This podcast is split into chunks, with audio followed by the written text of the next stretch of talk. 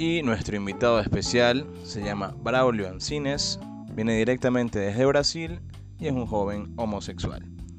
Amigo personal nuestro desde hace muchísimos años atrás, que nos va a comentar su experiencia referente al tema. Braulio, espero que estés muy bien. Un saludo muy fuerte y muy caluroso desde acá, desde México hasta Brasil. Y pues bueno, comenzamos la ronda de preguntas con ¿a qué edad te diste cuenta de que eras homosexual?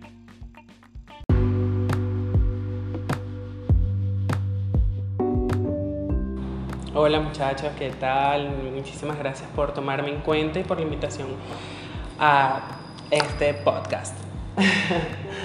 eh, mira, yo desde siempre me sentí gay, desde siempre lo supe, pero cuando era más pequeño tenía esa curiosidad, esa duda, porque también me sentía atraído por las niñas.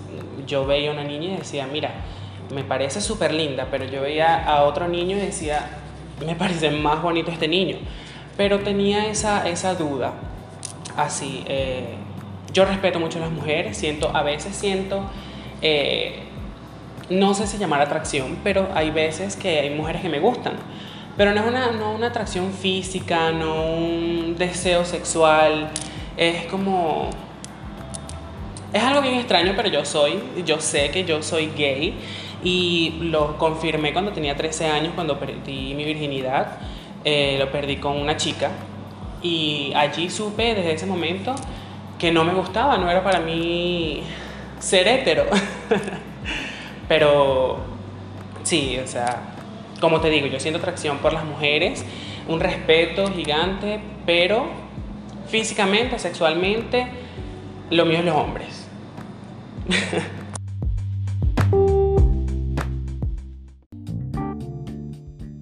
Oye, me parece muy interesante el hecho de que comentes que pues te siguen eh, pareciendo atractivas, bonitas las mujeres, pero que pues tú simplemente sientes que no es lo tuyo.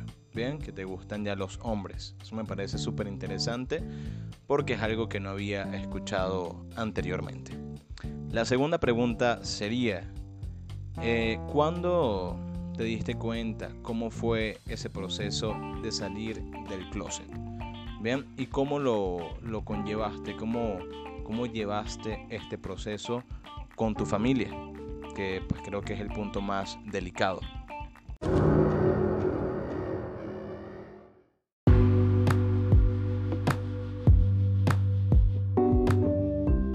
Sí, sí, así es. Eh, bueno, como te dije, yo a los 13 años lo confirmé, pero a los 17 fue que finalmente yo decidí salir del closet, como dicen por allí, eh, salir al mundo. Eh, mira, yo me sentía una persona súper frustrada, me sentía mal, me sentía triste, era una persona que nunca sonreía, siempre quería tener pleitos como para descargar mi, mi arrechera, como decimos nosotros los venezolanos, pero eh, a los 17 fue que, tomé el valor y me senté a conversar con mi mamá, le dije, mami, mira, yo te amo y siempre vas a ser mi mamá, siempre vas a ser tu hijo eh, yo con el miedo, por supuesto, de que yo me esperaba lo peor, me esperaba literalmente lo peor, eh, eh, que me corrieran de mi casa o, que me mataran a coñazo, no sé, yo, yo literalmente me esperaba lo peor. Pero bueno, gracias a Dios fue una, fue una, ¿cómo te digo? Fue una, mi mamá fue muy receptiva, muy, muy puntual, porque mi mamá, yo considero que mi mamá es una persona como muy puntual y fría, pero una persona muy amorosa también. Eh, mi mamá me aceptó, mi papá me aceptó, eh, mi familia me aceptó y mira, para mí lo más importante era eso, que mi familia me aceptara y me apoyara.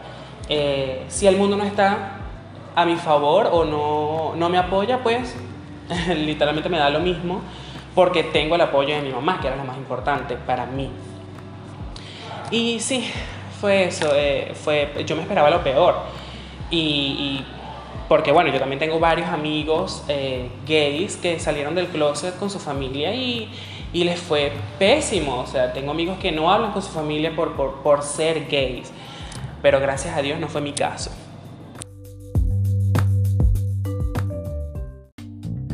Pues me alegra muchísimo, gracias a Dios, que tu familia lo haya aceptado, que te haya comprendido y que te haya pues aceptado tal y como eres. Te felicito muchísimo por tu acto de valor, fuerza y valentía.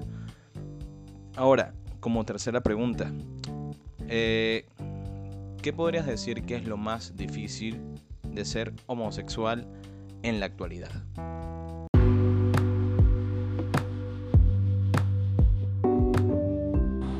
Sí, de verdad, de verdad agradezco mucho a mi familia haberme apoyado tanto y estar para mí hasta el día de hoy, ¿no? Mira, yo creo que ahorita eh, lo más difícil de ser homosexual ahorita en este siglo, en estos tiempos, eh, yo creo que es todavía la, la, homofobia que hay. Eh, a veces me siento con miedo de, de, de, salir a la calle, que me vayan a decir algo, que me vayan a tachar de mariquito, o, o que piensen que yo soy un depravado sexual por, por ser homosexual. Eh, es difícil, pero gracias a Dios en estos tiempos estamos tratando de cambiar poco a poco y mira, como lo que yo me pongo a hablar a veces con mis amigos, que yo digo, gracias a Dios nosotros vivimos en esta actualidad porque te imaginas si hubiésemos nacido en generaciones anteriores y yo siendo gay realmente me hubiese dado miedo porque antes eh, ser gay era un, un delito. ¿Me entiendes? Ahorita gracias a Dios podemos ser libres, podemos ya algunos países gracias a Dios están dejando que, que personas se casen del mismo sexo, que formen una familia. Eh, porque es eso, la familia tú la formas en tu casa, eh, puede ser tú y tu perro o tú y tu abuela. Familia la formas tú en tu hogar, para mí familia es amor, ¿no? Y, y, es eso, yo creo que para mí es lo más difícil de, de, de esta actualidad. Para mí es eso, de verdad.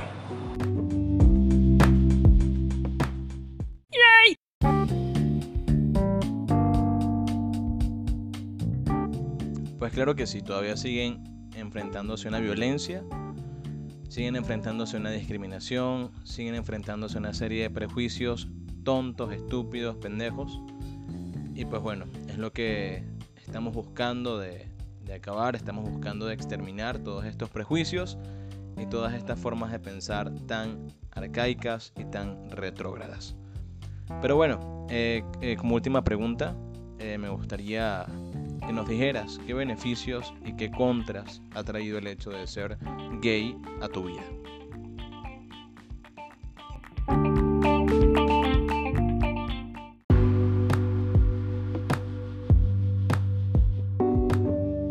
Sí, totalmente.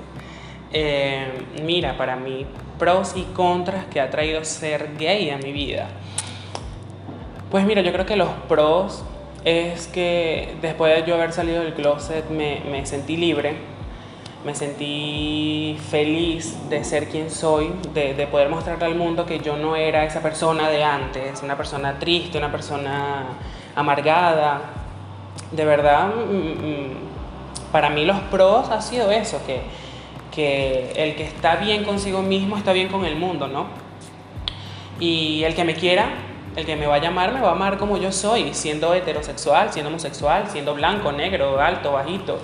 Eh, pues yo creo que para mí ha sido eh, el pro, de verdad mi vida ha sido ese que, que cambió realmente, dio un giro 360 grados porque yo, como te dije antes, yo era una persona muy triste, muy, muy amargada. Ahora soy una persona súper bien, súper feliz, me llevo bien con todo el mundo. Mm, ya, porque ahora soy quien, quien realmente quiero ser, ¿no? Y yo creo que, que los contras, uh, bueno, mira, yo creo que los contras todavía es ese, eh, eh, ese grupito de personas, de hombres, que piensan que porque uno es gay, uno va a llegar a una fiesta y va a decir, ay, mira, no, me quiero besar contigo, o mira, quiero que tengamos sexo, o déjame tocarte aquí, déjame tocarte allá. Porque piensan que como somos gay y nos gustan los hombres, nos gustan todos los hombres. Jamás en la vida. Es como si a algún heterosexual le diga, mira, ¿te gusta ella? No, no, no me gusta, me gusta ella.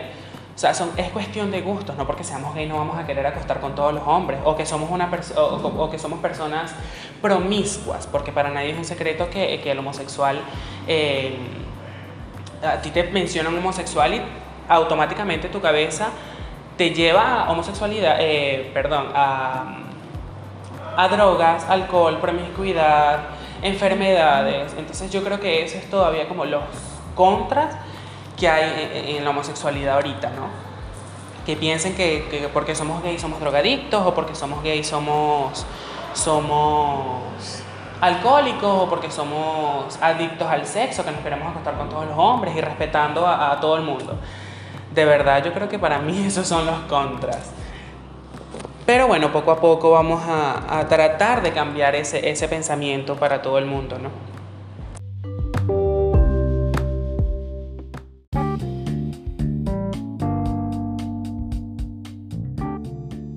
Ya para despedir, Braulio, ¿qué mensaje podrías enviarle a toda esa persona que nos esté escuchando, ya sea hombre o ya sea mujer, que pues todavía no se autoacepte, todavía no haya tomado la decisión, no tenga la determinación de pues aceptarse tal y como es? ¿Qué le podrías decir a esa persona que todavía está enclosetado o enclosetada?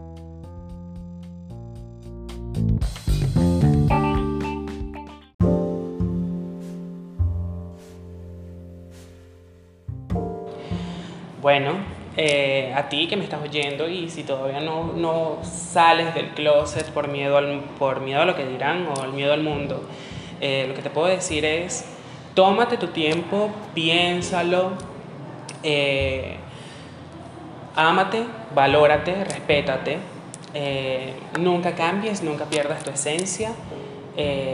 Nunca trates de encajar en un grupo de personas o un grupo de amistades nunca pierdas tu esencia, siempre sé tú. Eh, mira tu futuro, mira tu objetivo y adelante. Eh, como yo siempre digo, ámate para poder amar al mundo. Eh, bueno, muchísimas gracias muchachos por haberme invitado, por ser parte de este pequeño podcast. de verdad, mil gracias, agradecido y bueno, todo el éxito del mundo.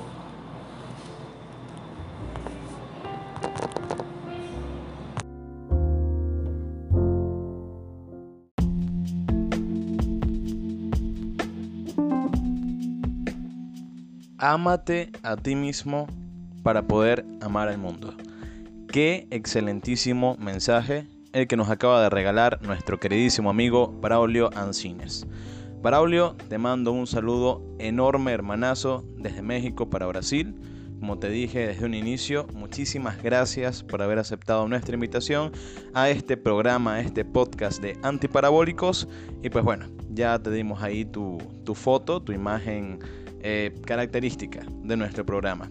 Eh, para las personas que quieran seguir a Braulio en redes sociales y saber más de él, lo pueden ubicar en Instagram como arroba Braulio Ancines G. Arroba. Ancines con C y con Z al final.